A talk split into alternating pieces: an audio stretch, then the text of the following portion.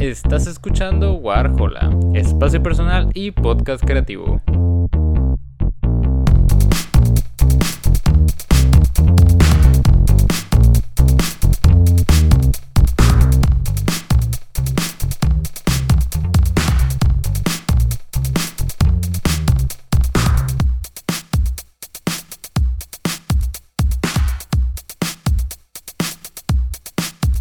Muy buenos a todos, bienvenidos a un nuevo episodio de Guarjola y en esta ocasión tenemos un episodio, una reseña muy especial porque por fin después de una larga espera tenemos un nuevo trabajo de Mitski y en esta ocasión pues vamos a estar reseñando como lo dice el título y como lo acabo de mencionar el más reciente álbum de Mitski eh, titulado Laurel Hell y pues es una sensación bastante satisfactoria, ¿no? creo que muchos fans y mucha gente había quedado un tanto un tanto en la incertidumbre con el proyecto de Mitski, pero igual vamos a empezar un poquito con un contexto, como, como a empezar siempre. Y pues bueno, eh, como recordarán, o como algunos quizás no sabían, eh, tras el éxito de su quinto disco, Be the Cowboy, en aquel ya muy lejano 2018, eh, pues han pasado muchas cosas en la vida de, de Mitski, en la vida de este artista. Y aunque el álbum anterior representó pues por mucho tiempo el mayor éxito tanto comercial como de crítica de, para el artista, eh, pues en su vida personal todo era bastante diferente. Tras el lanzamiento de dicho LP, eh, la japonesa consideró seriamente dejar la industria de la música, así como pues redes sociales, ¿no? Eh, afortunadamente para nosotros, finalmente solamente decidió dejar eh, redes sociales. Y esto principalmente porque Mitski se dio cuenta de que su contrato con su disquera consideraba un álbum más. Y es justamente el álbum que estamos reseñando el día de hoy, Laurel Hell. Y aún con todo el drama que podría haberse creado con este último LP, creo que la cantautora abordó, con, abordó tanto la publicidad y en general la promoción de, este álbum de una manera bastante profesional y bastante completa. Porque pues recordemos un caso similar como fue el Calm Down Machine de The Strokes, puesto que The Strokes tuvo un asunto similar con RCA eh, después del lanzamiento de Enkles.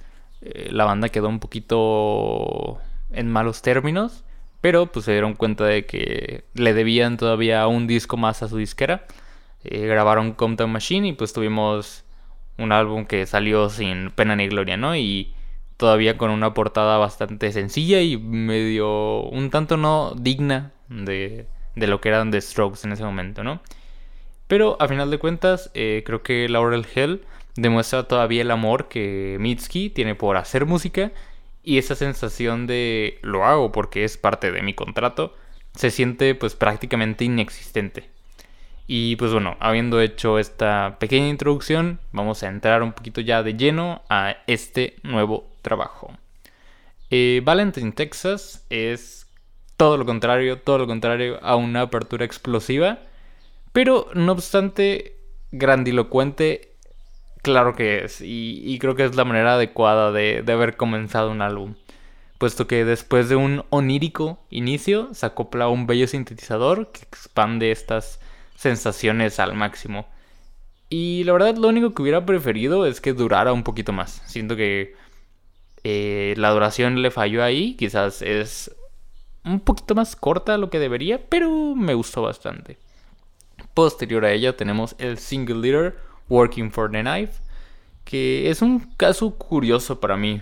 Eh, cuando la canción salió no hice tanto clic con ella como lo hice pues ya escuchándola en el contexto del álbum. Eh, a pesar de su aparente sencillez instrumental, se siente como un track eh, poderoso y envolvente y algo que termina por derretirse con aquella deliciosa guitarra que entra ya para el final, eh, que me parece que complementa totalmente esta, esta aura que va creando la canción.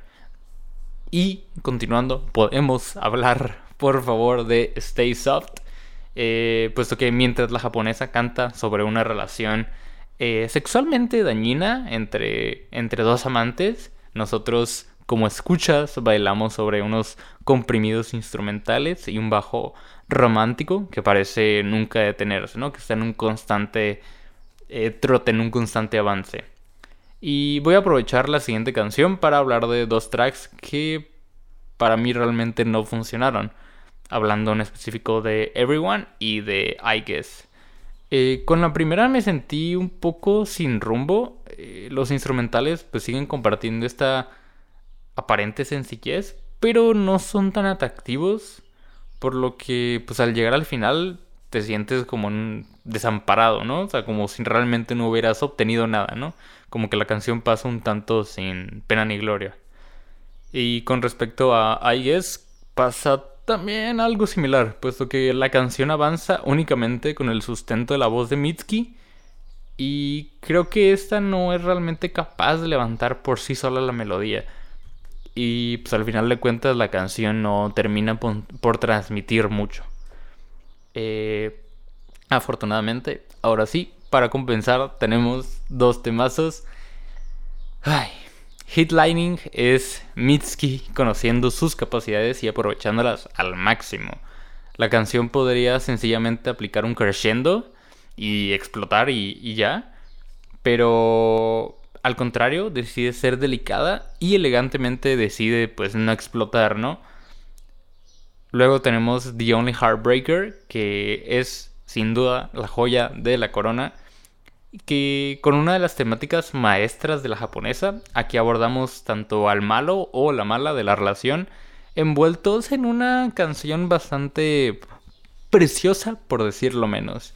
Mitsuki tiene esta manera de, de cantar cosas tristes, pero acompañadas y envueltas en unos instrumentales tan lindos que hace que estas canciones pues no terminen por sentirse tristes del todo, ¿no? Que también está, está chido, uno a veces sí quiere escuchar ese tipo de letras, pero quizás no caer en el en la depresión, ¿no? Eh, todos, todos los detalles que aparecen en el track parecen puestos con extremo detalle y el rango vocal de Mitski se alza por sobre todo para, para hacer brillar eh, la canción en completo, ¿no? Posterior a estos dos himnos tenemos un segmento no malo, pero tampoco tan bueno.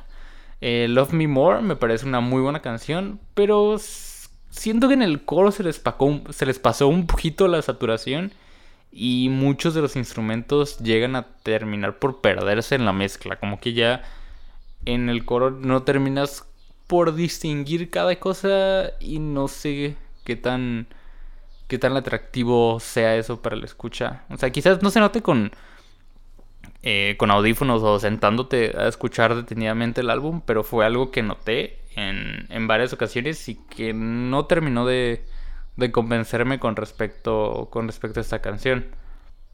Posterior tenemos There's Nothing Left Here for You, un título bastante largo, no tanto como su canción. Eh, esta canción tiene un solo momento grandilocuente en el, en el que por fin la batería suena poderosa y luego continúa un tanto como si nada. Eh, la verdad la canción no me, no me disgustó, pero tampoco es una pieza a la que volvería frecuentemente. Eh, lo sentí al final más como un interludio, si me lo preguntan. Y con respecto a lo que mencioné de la batería, si bien, eh, como, como he mencionado, muchas de las canciones tienen como esta compresión de los instrumentos, como que no terminan algunos de explotar. Este, quitando obviamente la guitarra, que creo que es uno de los instrumentos que más brilla en este álbum. La batería en específico sí había sentido que en muchas ocasiones se sentía muy comprimido, como que no es no dejan ese sonido tan crudo o tan tan fuerte que tiene una batería eh, en, vivo, por ejemplo, ¿no? Y, no sé, o sea, eso es, es quizás más de, de gusto mío, o sea, me gusta mucho escuchar las baterías así envolventes y enormes, algo parecido como por ejemplo la batería que tiene el OK Computer. Me gusta mucho cómo, cómo la grabaron y el sonido que tiene la batería en ese álbum. Y pues había tenido un poquito de sentimiento agridulce por eso. Pero creo que esta canción, a pesar de que no fue el gran hit para mí, eh, pues logra por fin tener una batería que al menos para mí pues fue un poquito más de, de mi agrado, ¿no?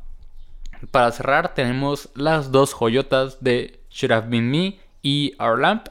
La primera con un tecladito ahí juguetón y unos instrumentales dinámicos que nos tienen atrapados durante los 3 minutos de duración de la canción.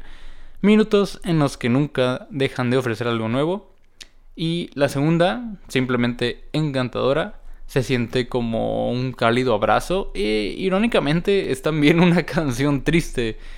Eh, es, como menciono, es curioso cómo Mitski suele hacer esto de envolver canciones y letras tristes en melodías este, juguetonas, lindas y un tanto divertidas, algo así como lo que hacían los Smiths. Y pues bueno, en, conclusión creo que se podría decir que Mitski hace un grandioso comeback que brilla tanto en el sentido lírico como en el sentido instrumental. Y aunque me hubiera gustado que muchas de las canciones duraran un poco más, creo que también esa poca duración hace que gustes de, volver a las canciones en repetidas en repetidas veces y me ha gustado bastante, ¿eh? o sea, he tenido una, un lindo momento escuchándolo y no, no sé si arriesgarme a decir que es de lo mejor de Mitski, pero la verdad está muy, muy bien. Eh, sencillamente creo que eh, la manera de definir el disco es que es un recordatorio de la gran calidad que tiene el artista para hacer canciones pegajosas, tristes y enormes, aun cuando sea por porque su contrato se lo dice, ¿no? Aun cuando sea por, por encargo, en cierto sentido. Y pues bueno, de mi parte, ya habiendo escuchado el disco ya varias veces, ya habiendo mencionado todo esto, creo que merece un grandioso 8.7.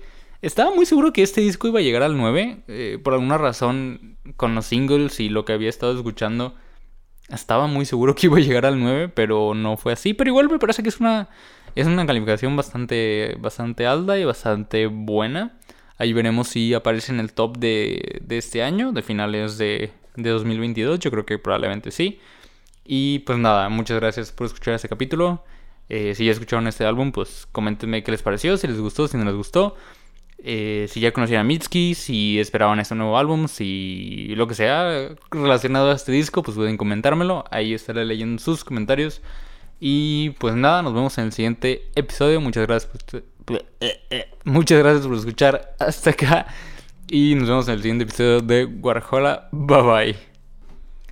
Gracias por escuchar este episodio de Warhola. No olvides seguirnos en Instagram como WarholaMX y si el proyecto es de tu agrado y quisieras apoyarlo, también contamos con Patreon.